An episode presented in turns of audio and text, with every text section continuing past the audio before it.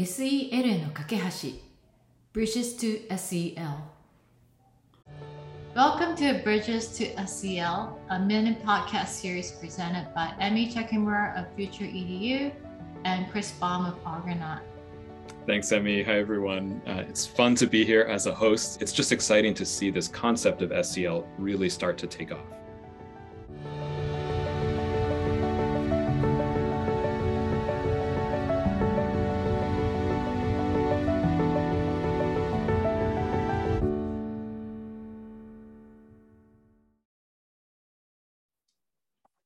SEL への架け橋、ポッドキャストミニ連載の第1回にご参加ありがとうございます。このミニ連載は、フューチャーエルの竹村恵美と、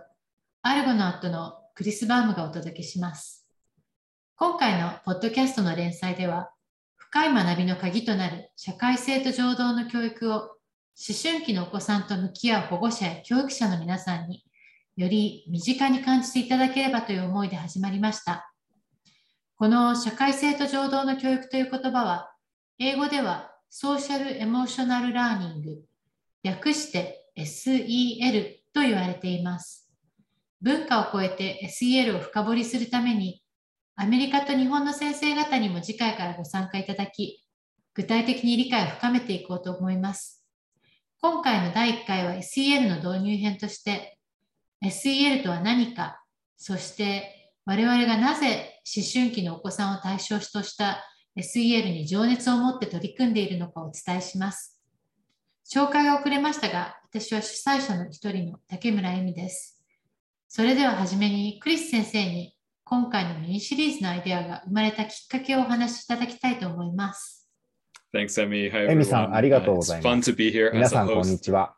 ポッドキャストにゲスト uh, 参加したことはあるのですが、今回ホストさせていただくこと、とても楽しみにしています。我々が知り合うことになったのは、SEL のようなアイデアを実践しながら探求することができる学校を創設したことがきっかけです。私がエミさんと知り合った当時は、ミレニアムスクールというサンフランシスコに設立した新設校の共同創設者兼校長でした。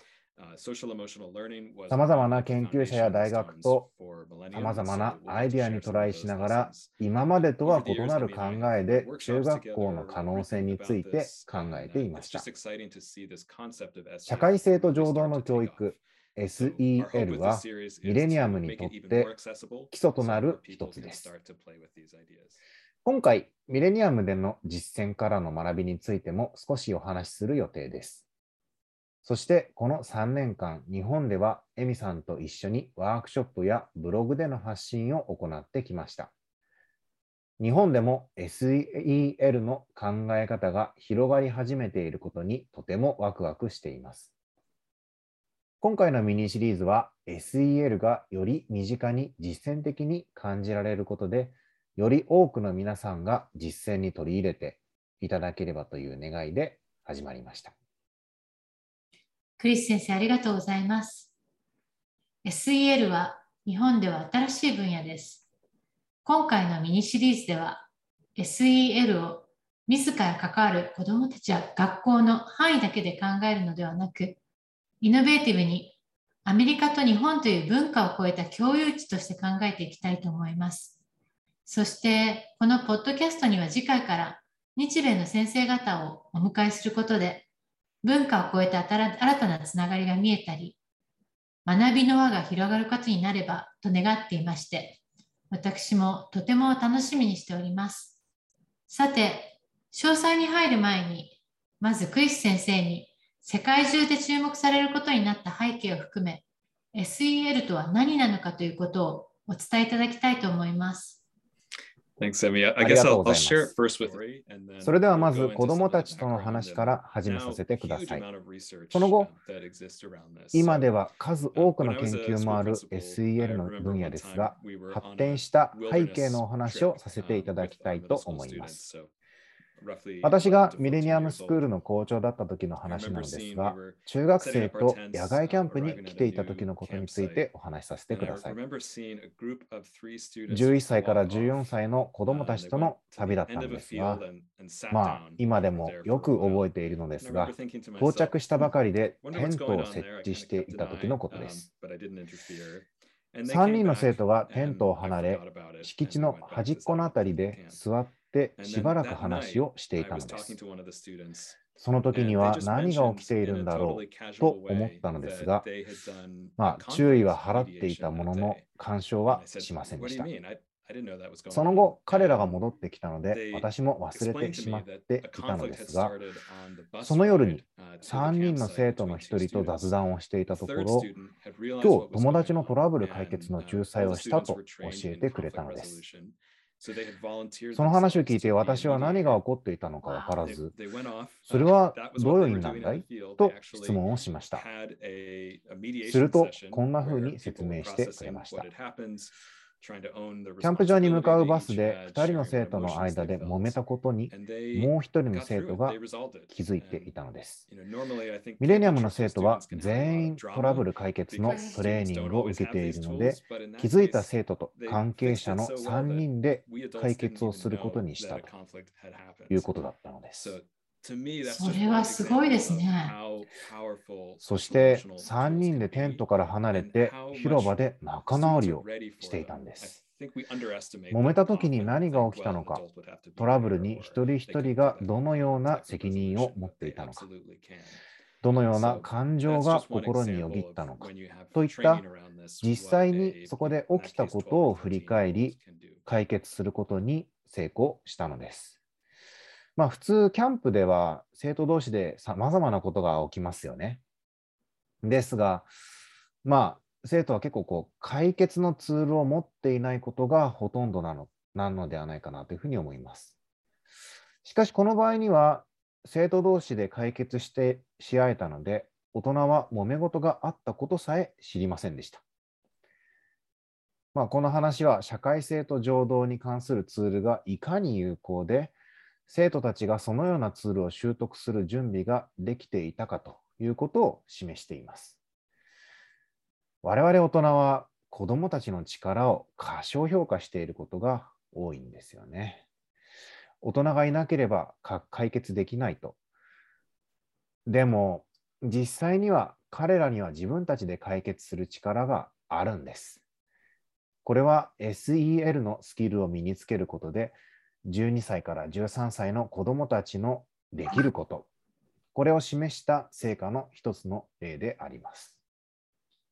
これは本当に驚かされる話ですよね。子どもたちの間でトラブルがあるときは、蓋をしてしまうとか、距離を置くとか、トラブルが悪化するといったことが多いですよね。いや、本当にそうですね。噂が出回って多くの大人が修復しなくてはいけなくなったり、そんなこともありますよね。ただ、本当はそ多くの場合、その必要はないんですよ。なるほど。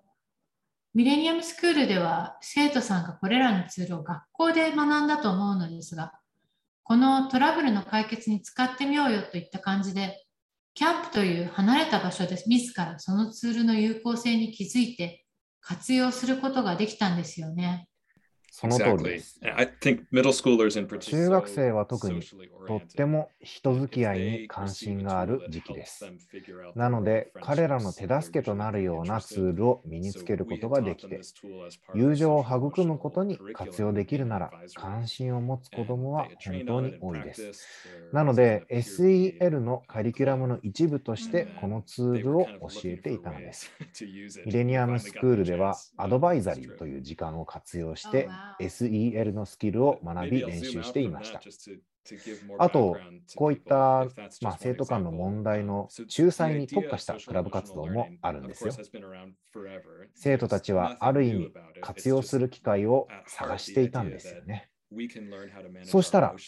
またとない機会がキャンプで巡ってきたということだったんです。なるほど。ここでこの具体例からちょっとズームアウトして SEL の背景についてお伝えしますね。SEL のアイデア自体はずっとあるもので、それ自体が新しいというわけではありません。コアの考え方としてなのですが、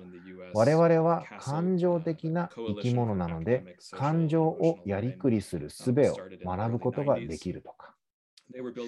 我々は、まあ、社会的な生き物なので、人間関係をやりくりする術を学ぶことができると。いったことはですね、私たちの幸せや成功にとってすごく大切なことです。そしてこれは今突然始まったことではなくて、素晴らしい教育者の皆さんはですね、常にこれらのテーマに、まあ、ずっと考えてきたことなんじゃないかなというふうに思います。一方で昨今、まあ、この社会性と情動というこの2つを科学と捉えた研究が、まあ、盛んに行われているわけです。特にアメリカではキャセル、まあ、日本語で言うと学術社会性と感情の学びの連合という名の団体が、まあ、60年代からイェール大学で始まった研究をもとに、まあ、その後90年代に始まりました。まあ、同時期にエモーショナルインテリジェンスまあ、感情の知性という考え方に注目が集まってですね、あの感情知性というのは多かれ少なかれ生まれ持ったものなのか、それともスキルなのかという調査が始まったんですね。まあ、その研究によって分かったいいニュースとしては、あの多くのことはスキルとして、まあ、教えられる、もしくは学習することができるということが分かったのです。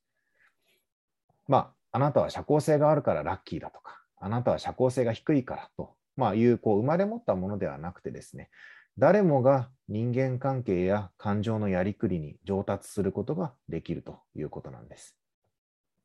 そして今では多くの研究結果から、まあ、特に過去10年ですね、この10年の研究成果によってですね、社会性と情動のツールを身につけた生徒さんはよりハッピーで、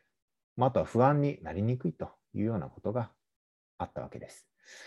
そしてより学校への、ま帰属意識も高いということが報告されています。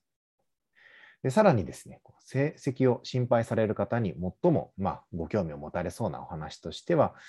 テストの成績を改善することにも、まあ、つながっているということが明らかになっています。まあ、これは私にとっては最も大切なことではないんですけれども、まあ、このような効果があるということは、まあ、大変ありがたいお話です。確かにそうですね。昨今アメリカでもテストの結果を改善することや成績への改善への説明責任が求められる中、SEL をカリキュラムに取り入れるには困難があったのではないかと思います。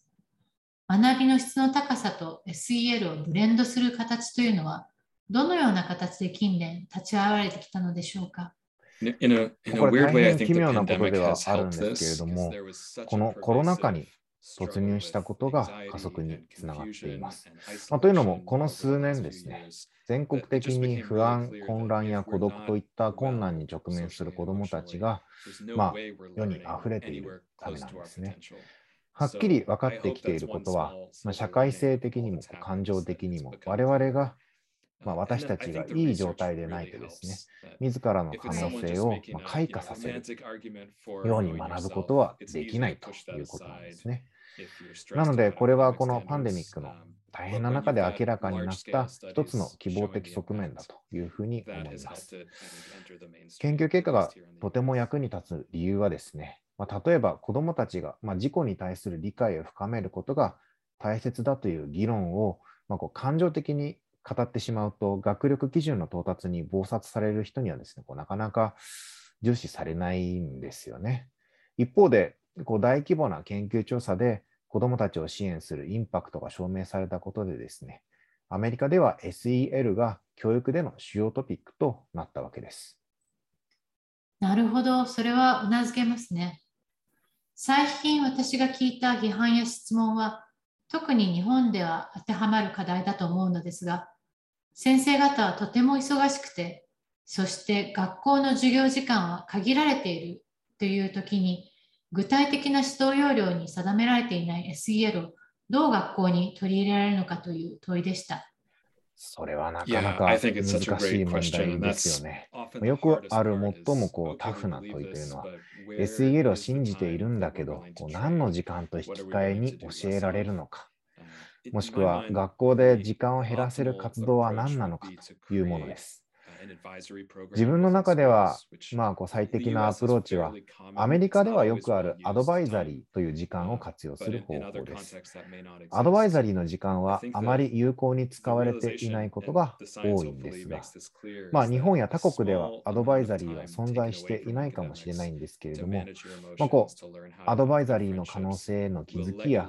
まあ、SEL の効果へのエビデンスに触れることで、まあ、授業の時間の一部を活用して、感情、まあ、情動のやりくりをする方法や友情を育む方法を学べば結果的に学びが加速するという事実がより明らかに思えると願っています。一つの例を挙げますと、これらのスキルがない生徒が友達との揉め事で気が散っていたり、テストへの不安やストレスで寝れなかったら、明らかに学習効率は下がりますよね。試験ですが、より多くの人たちが SEL を信じて実践すること、子どもたちだけでなく、我々大人自身もより効果的に振る舞えるだけでなく、より幸せでいられるというふうに思います。この2つは大切なことですよね。その通りですよね。近年、クリス先生もおっしゃるように、特にコロナ禍に入ってから、ウェルビーイングへの注目度が上がっていますよね。OECD の2030年のラーニングコンパスの影響もあり、日本でも教育分野で聞かれることが多くなっていると思います。こういったトレンドの後押しもあるので、日本でも SEL を取り入れることを考える良いタイミングだと思います。一方で、21世紀にふさわしい学びを子どもたちが学校で受けるためには、SEL だけではなく、プロジェクト型学習や探究型の学びといった高い思考力を学ぶ、学ぶ、育む深い学びも大切な要素ですよね。ミレニアムスクールでは、深い学びと SEL が融合した学びが実践されていますよね。視聴者の皆さんにミレニアムスクールでの実践について少しお話しいただけますでしょうか？はい。Yeah, I, I think you're right that they go really well この2つは良い組み合わせなんです。例えば、プロジェクト型学習を実践しているなら、チームでの共同作業、コラボレーションがあるでしょうから、多くの社会性に関する 課題や学びの機会が現れますよね。まさにこれが SEL を取り入れる理由の一つです。なぜなら、社会に子どもたちが出ると、仕事での協業、コラボレーションは必須ですよね。ならば、練習し始めた方がいいということは間違いないことだというふうに思います。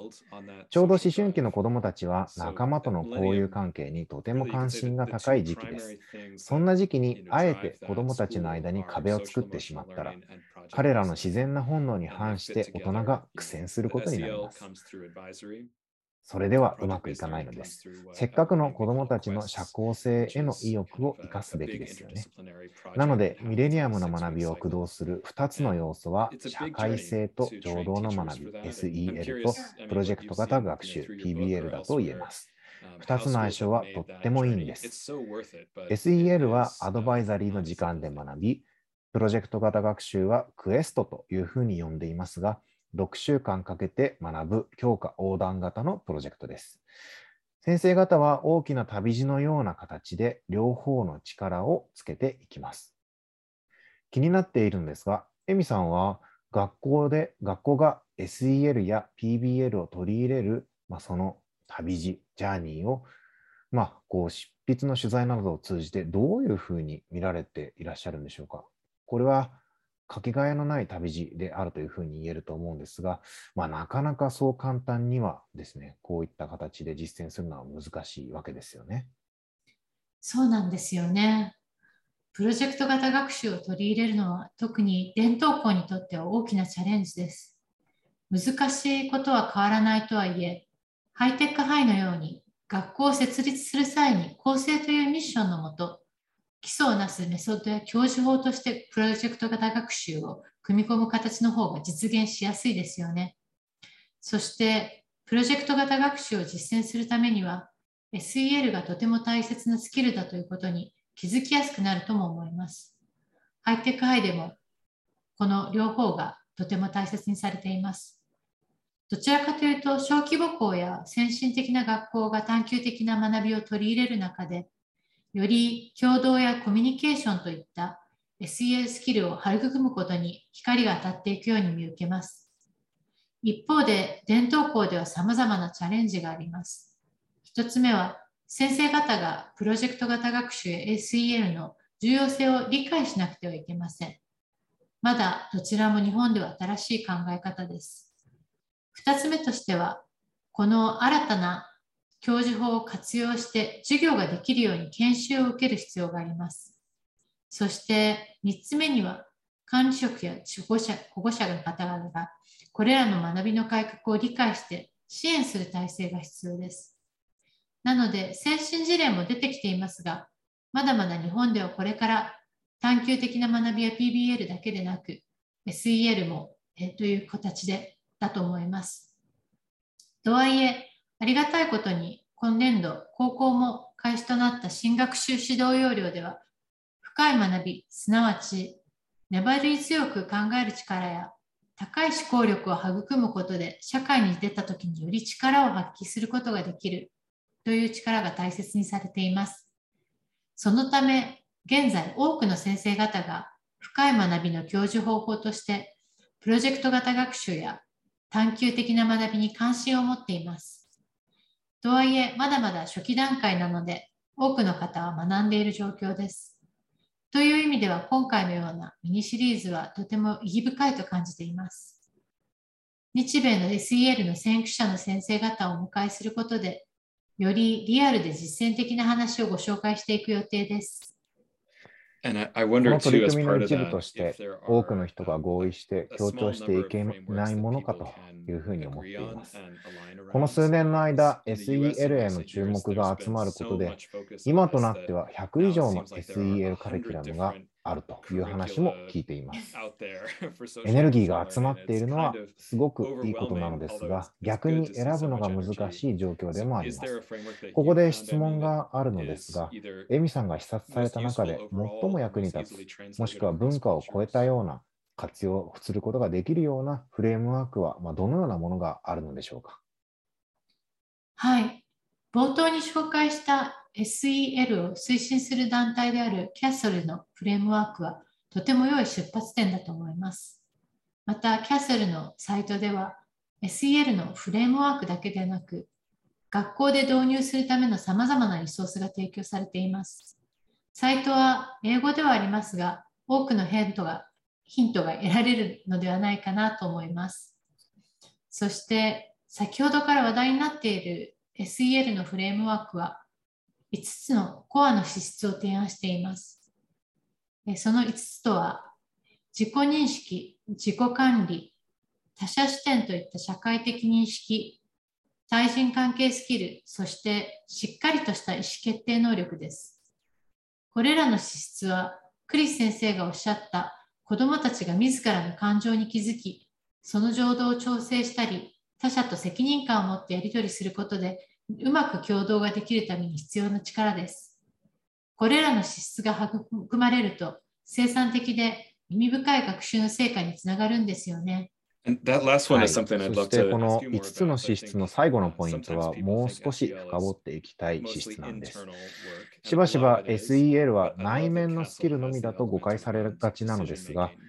キャセルのフレームワークでは、しっかりした意思決定能力が含まれているというのはとってもいいというふうに思っています。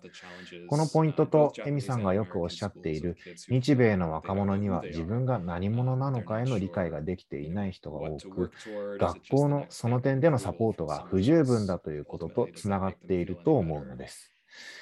そして多くの子どもたちが理由が分からず楽しいわけでもないのに外部の評価を追い求め続けていますよね。SEL はこのような課題に向き合ったり解決へのアプローチになるのでしょうか？はい、私は SEL の貢献は大きいと思っています。過去数十年の間、標準テストなど成果を判断しやすいこともあり、学力としての認知能力の向上というものがとても強調されてきました。特に日本はその傾向が強いと思います。進学校の中学校や高校に入学すると、良い大学に入学する確率が高くなり、良い入学大学に入れば収入の良い仕事に卒業後つけるといった具合です。この分かりやすさもあり、ライフスキルといった非認知能力を育むより、認知能力の向上に過度なフォーカスが当たっていたと思います。調査やアンケートの結果でも、日本の高校生は自己肯定感が低い傾向にあるとか、将来やりたいことがわからない生徒が多いといったデータも公表されています。また、多くの大学生も卒業後やりたいことがわからないので、親御さんたちが就活に大きな役目を果たしているといった話もあります。どの会社に申し込むのかっていうのを親御さんがアドバイスするようなこともあるらしいんですよね。SEL の検討が気球だと思っているのは時代性を反映しています。世の中が急激に変化している今、10年後にある仕事は親世代に馴染みのある仕事とはかなり異なると考えています。なので、若者世代が自らの人生、キャリアへのビジョンを持ちながら、自らの目指す方向性への舵を切っていかないと、人生を謳歌できる、ウェルビーイング感じられる生き方や仕事を見つけることが困難になるのではないかと、私は心配しています。なので、学校での時間の使い方やカリキュラムの在り方を見直すことが気球でとても大切だと考えています。子どもたちが学校生活を通じて自らのアイデンティティを探索したり、自らの可能性を発見する機会があることで、結果的に卒業後どう世の中に貢献したいのかといったことが分かってきます。思春期はこのような活動に最適な時期なんです。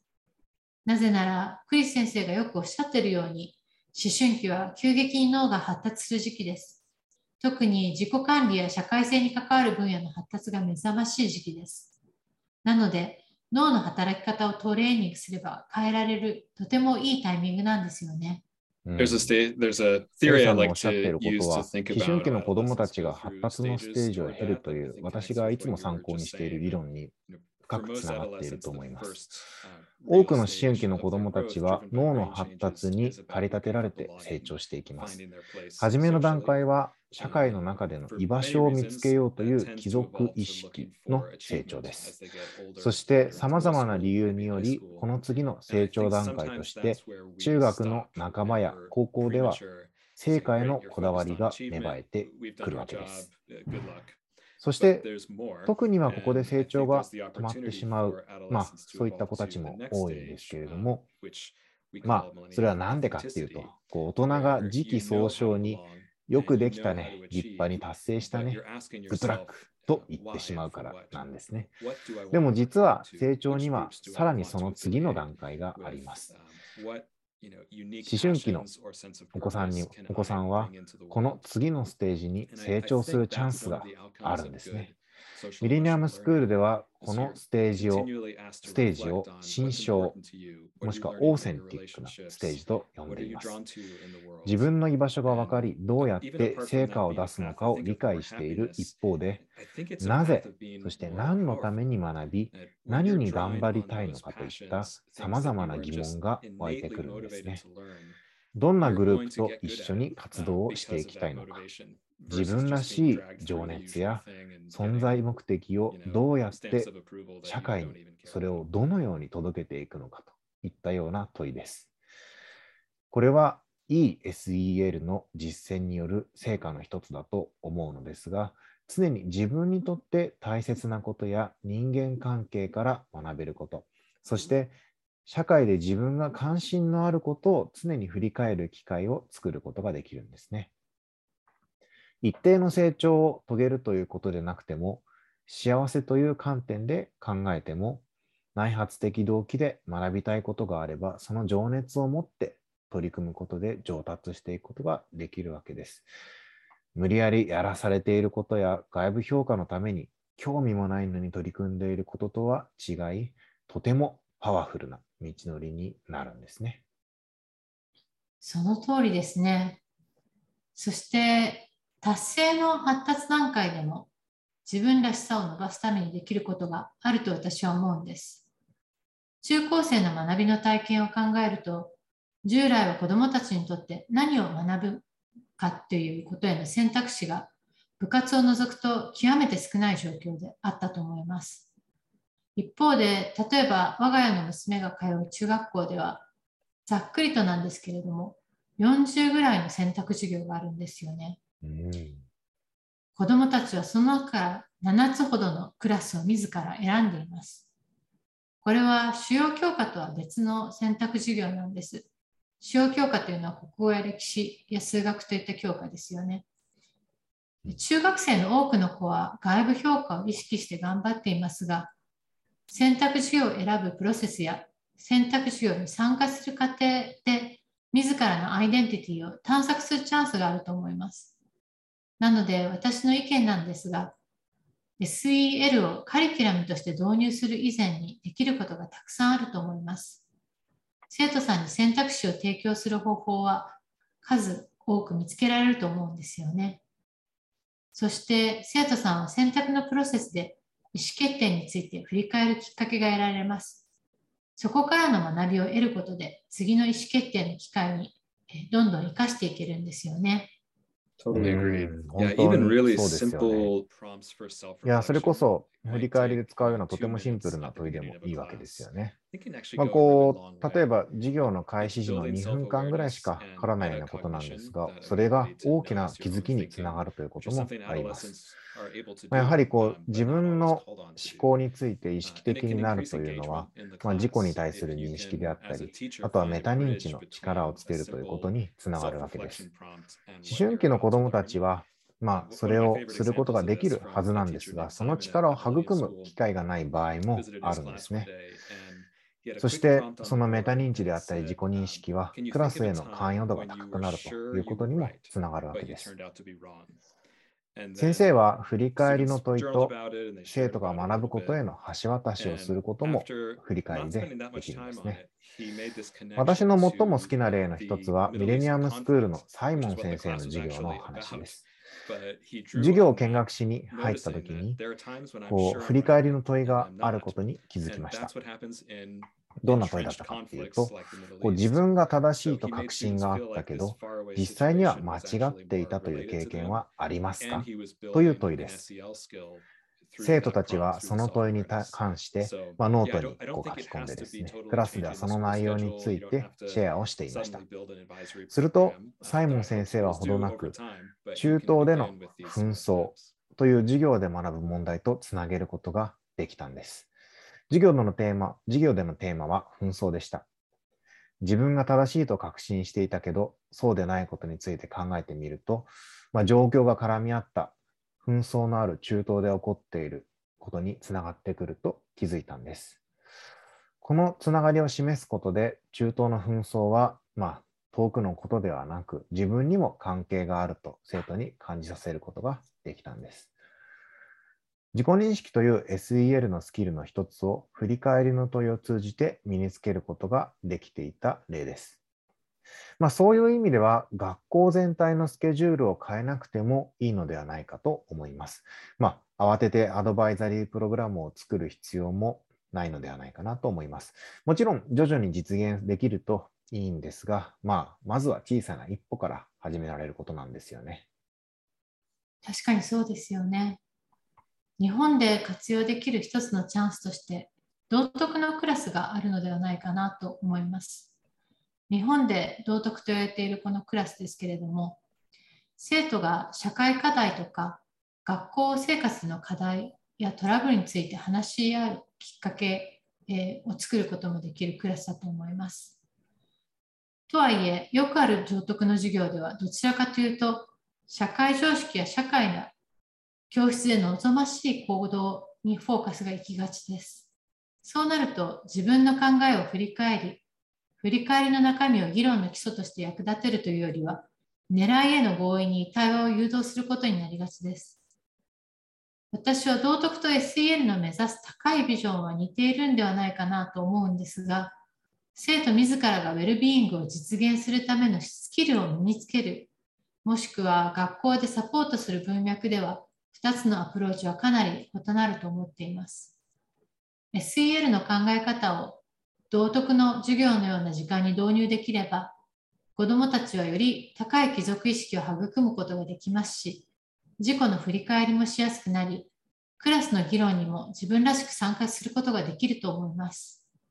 そうなんですね、ここでとても大きな、まあ、考え方の変革が必要なことがあるんですけれども、まあ、大人が指導者という役割、まあ、こう知識を持っているのは自分だから効率的にそれを伝えるという考え方から、まあ、先生がファシリテーターという役割にシフトする必要があるというふうに思っています。生徒一人一人が自らの独自の力や知性、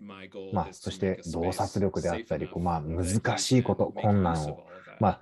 いかにしてですね、それをこの場に持ち込んで、対話につなげられるかということがファシリテーターの役割になってくるわけです。私がいつも考えてこう目標としていることは、まあ、こう心理的に安全な場所を確保することで子どもたちが振り返りや議論などを、まあ、その日々の学びに役立てるということなんですね。そして自分や仲間の、まあ、こう個人自分が仲間、自分や仲間のために個人が役に立つことができるということもあるわけなんです。まあ、道徳のクラスのような状況で想像することができるんですけれども、指導者とファシリテーターでは先生のマインドセットも随分異なるので、まあ、こう全く異なる結果につながってくるのではないかなというふうに思います。確かに子どもたちは先生の狙いに気づいてしまうと良い生徒は狙い通りに先生の期待や指導書の期待に振る舞おうとしちゃうんですよね。うんそうですよね。思春期の子どもたちはとても敏感なので、まあ、その問いが正解がある問いなのか、それとも自分自身に関心を向けてくれているからこその問いなのかということを、まあ、敏感に見分けているんですよね。この2つのアプローチも異なる結果になりそうですよね。確かにその通りですよね。生徒さんが達成のステージで頑張っているときは議論だったとしても、先生を喜ばせることを言いたくなりますよね。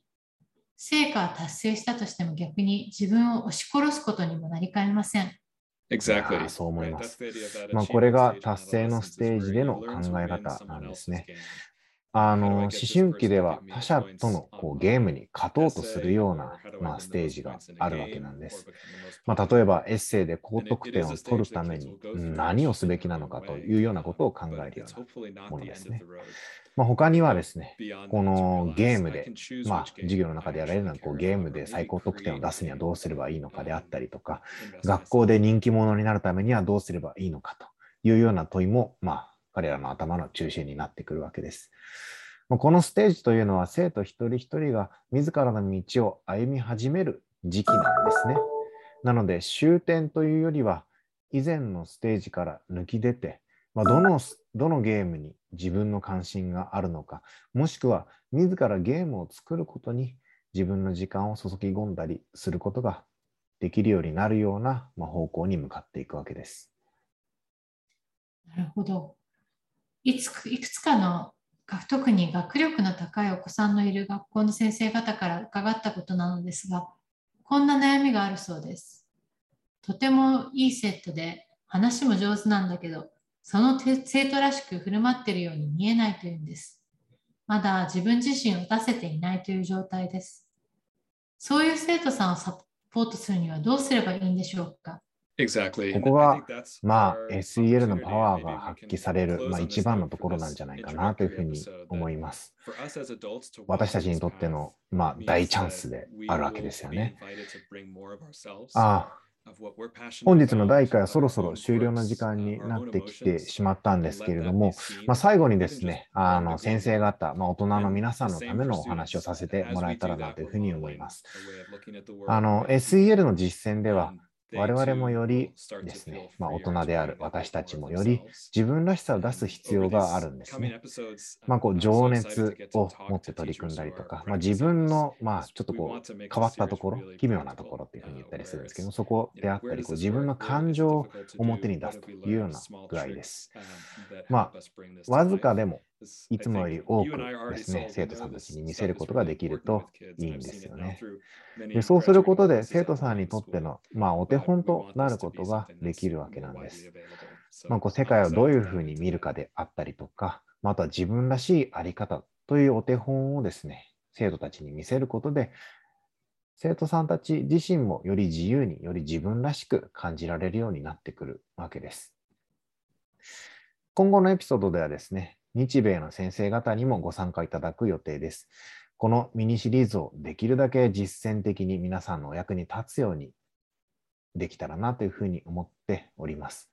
まあ、特にこうどういうところでうまくいくのかであったりとか、まあ、どこだと難しいのか、そしてそこ実践から何を学ぶことができたのか、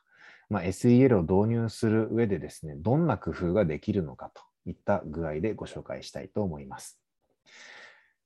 エミさんと私はですね、実際に目の当たりにしたことがあるんですけれども、やっぱり子どもたちに SEL はとっても重要な学びだというふうに思っています。これはミレニアムスクールの多くの卒業生を通じて、まあ、改めて分かったことでもありまして、まあ、SEL がですね、より広く普及していくことを願っています。そして次回より深掘りしていくことを楽しみにしております。